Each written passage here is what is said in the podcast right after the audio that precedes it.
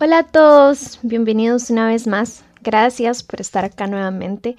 Hoy es el cuarto episodio de esta temporada y quería hablar con ustedes porque bueno, he estado un poco desaparecida por acá, pero realmente el último mes fue un mes bastante complicado en muchísimos aspectos de mi vida personal y bueno, realmente no me sentía bien emocionalmente para escribir y mucho menos para grabar.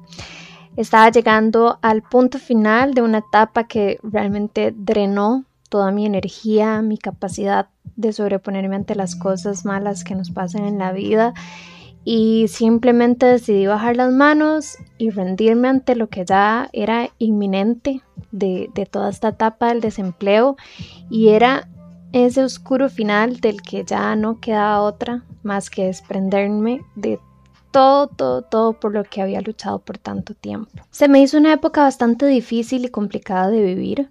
Me di tiempo para aceptarlo y desde la gratitud por todo lo que un día tuve, decidí soltar lo que me quedaba para abrir mis manos hacia todo lo que se venía. Cumplía ya nueve meses de desempleo, viviendo en la casa de mis papás, sin poder aportar o ayudarles de alguna manera. Inclusive a mis 30 años estaba sintiendo que más bien estaba haciendo una carga para ellos, aunque la verdad siempre me recordaban que no lo era. Nueve meses que se me hicieron eternos, nueve meses de correos sin respuestas, de entrevistas fallidas, de buscar ayuda para mejorar en mis entrevistas, para hacer mi currículum más atractivo, de buscar puestos que ni tan siquiera se relacionaran con mi profesión simplemente porque ya necesitaba encontrar un trabajo. En estos nueve meses experimenté muchísimas emociones y la mayor parte de ellas fueron negativas donde muchísimas veces me sentí incapaz, insegura de mí misma, de mis conocimientos, de mi experiencia. Dudé de todo. Dudé hasta de mi futuro como profesional, dudé de las decisiones que tomé en el pasado y que me habían llevado a donde me encontraba en ese momento. Y aunque algunos días mi fe en encontrar una oportunidad se veía en la cuerda floja, Siempre albergué en lo profundo de mi corazón la esperanza de encontrar ese lugar que solo Dios sabía que mi corazón añoraba. Al final de cuentas, solo Él sabía las necesidades que tenía y solo Él sabía el tiempo perfecto en el que me pondría en ese lugar que Él ya había escogido para mí. Me aferré a muchas cosas, principalmente al apoyo de mi mamá, que al final de cuentas es la persona con la que más comparto mi tiempo, y la verdad es que en la calidad de su abrazo, en los días de desesperanza, encontré paz. Mis amigas se convirtieron en mi grupo de apoyo más fuerte. No solo me recordaban siempre lo que yo era, sino que se encargaban de que nunca sintiera que estaba sola, que ellas estaban ahí conmigo y que no importara lo que yo estuviera pasando, ellas siempre iban a estar ahí para mí y me iban a ayudar a que el fuego de la esperanza no se apagara del todo. En el desempleo conocí mi peor versión, mientras se forjaba con muchísimo esfuerzo mi mejor versión. Hoy soy una persona muchísimo más agradecida. Le doy más valor a las cosas que realmente lo tienen. Aprendí que viajar ligero no nos hace menos persona, que volver a empezar no es sinónimo de fracaso, que cuando la vida nos cierra una puerta, sea cuando abramos las alas para romper el cristal y salir volando, como dijo el maestro Paudonés. Aprendí a dejarme llevar. Al final de cuentas, siempre vale la pena volver a empezar una y mil veces si es necesario mientras estemos vivos pero también me enfermé. Me enfermé muchísimo, pasé por muchas crisis de gastritis, dolores de cabeza insoportables, se me caía el pelo por montones. El insomnio se convirtió en mi inseparable compañero de todas las noches, donde los pensamientos intrusivos destruían todo lo que mi mente intentaba curar. En este proceso aprendí a amarme, a valorarme, a no tomarme las respuestas negativas de manera personal, entender que todo tiene su tiempo y su hora, y los últimos días aprendí a vivir en paz. Perdí todo lo que materialmente tenía y que me había costado tanto esfuerzo, y cuando por fin solté y dejé ir, llegó esa llamada. Esa llamada que tenía muchísimos meses esperando. Esa llamada que me abría las puertas de par en par con una bienvenida tan cálida y tan emocional, precisamente el día de mi cumpleaños. Fue el mejor regalo que he recibido en mucho tiempo, pero sin duda la mejor parte de este regalo fue que lo pude compartir con las personas que me acompañaron durante todo este proceso. Escuchar sus mensajes de alegría, ver sus expresiones de felicidad y compartir juntos este sentimiento fue el momento más gratificante de los últimos meses de mi vida. Hoy comienza una etapa en mi nuevo camino profesional. Me siento sumamente orgullosa de ver hacia atrás y ver a una Daniela fuerte y valiente que no se rindió ante los golpes de la vida.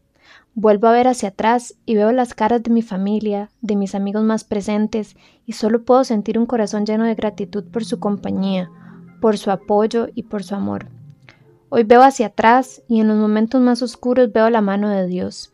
Veo que nunca me dejó sola y ahora entiendo que habían cosas en mí que tenía que cambiar, cosas que tenía que mejorar, cosas que tenía que dejar de lado, lazos que debía romper, personas que debía dejar atrás, costumbres que tenía que olvidar. Hoy veo que lo que Dios tenía para mí era aún más grande e inmenso de lo que yo buscaba, y ahora entiendo que la espera solo me hizo crecer, como persona, como hija, como hermana, como amiga, como nieta, pero también como profesional. Hoy, empezar de cero tiene el sentido más importante de todos, porque hoy comienzo de cero una nueva vida, que vendrá con nuevos retos, con nuevas victorias y con nuevas oportunidades. No creo que sea nada fácil, pero tampoco quiero que lo sea. Quiero llevarme al límite de mi potencial, porque en todo este tiempo pude ver que soy capaz de todo lo que mi mente imagina y más. Si hoy estás pasando por un proceso de desempleo, me gustaría compartir con vos algunos pensamientos que ayudaron durante mi proceso. El primero es no perder la fe, y definitivamente es la más difícil de todas. Cuando las facturas se acumulan, las deudas, los meses, nos sentimos sin esperanza, es cuando menos le vemos la salida a esta situación. Pero la verdad es cuando más fuerte está trabajando la vida, Dios, el universo, en lo que sea que creas, en convertirnos en la persona que tenemos que ser para darnos la oportunidad que ya tiene reservada para nosotros. Apóyate en tu familia, en tus amigos, en ese grupo de personas que te entiendan, que te abran puertas, que te busquen oportunidades, que te aconsejen. Al final del día, ellos también quieren verte bien. Aferrate a algo que te ayude a no perder la esperanza. Cuando nuestras responsabilidades y nuestros compromisos económicos nos atacan, nos sentimos como revolcados por una ola en el mar y es tan difícil encontrar algo bueno en, en medio de tanto caos pero siempre hay algo que nos llena de amor y de esperanza. En mi caso fue mi sobrina Luciana, quien en su inocencia y en su amor tan puro siempre me llenó de besos, abrazos, de palabras de apoyo. Para ella yo soy la mejor tía del mundo, y eso pone sobre mis hombros la responsabilidad de siempre levantarme, para que ella vea en mí una mujer que no se rinde, que lucha hasta el final, y que sin importar todo lo malo que estuviera pasando a mi alrededor, esos ojitos de almendra hacían que hasta lo más sin sentido tuviera todo el sentido del mundo, porque aunque no tuviera nada, tenía el tiempo y el amor de ella, y no había nada más importante para mí que eso. En mi caso, la oración fue mi bastón para mantenerme de pie. Nunca dejé de rezar, de agradecer, de pedir a Dios que me ayudara a entender, que me ayudara a encontrar respuestas, y aunque muchas preguntas siguen sin contestar, todo tiene más sentido, y lo que tanto dolía ya está empezando a sanar. Y seguiré orando, porque fue ahí donde encontré la paz, la esperanza, la motivación para no caer derrotada ante mi situación. Va a llegar esa oportunidad, te prometo que va a llegar. No cuando nosotros queramos, sino cuando el tiempo sea el correcto, cuando nuestro corazón esté dispuesto, cuando nuestra mente esté lista para empezar de nuevo.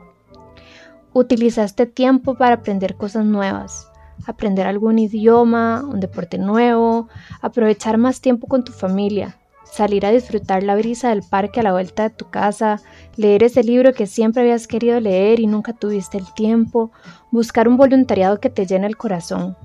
Hay muchísimas maneras de ocupar nuestro tiempo para no permitir que esos pensamientos intrusivos nos lleguen a la mente con mensajes que no aportan nada positivo al proceso que ya de por sí es bastante duro. Si llegaste hasta el final de este episodio, quiero darte las gracias por estar acá. Recordarte que la mejor manera de apoyar este podcast es compartiéndolo y si sentís que esta información puede ser útil para alguien más, por favor no dudes en enviársela. Gracias por la espera de todo este tiempo. Les prometo que mi corazón realmente lo necesitaba. Nos escuchamos en el próximo episodio de Empezando de Cero Podcast.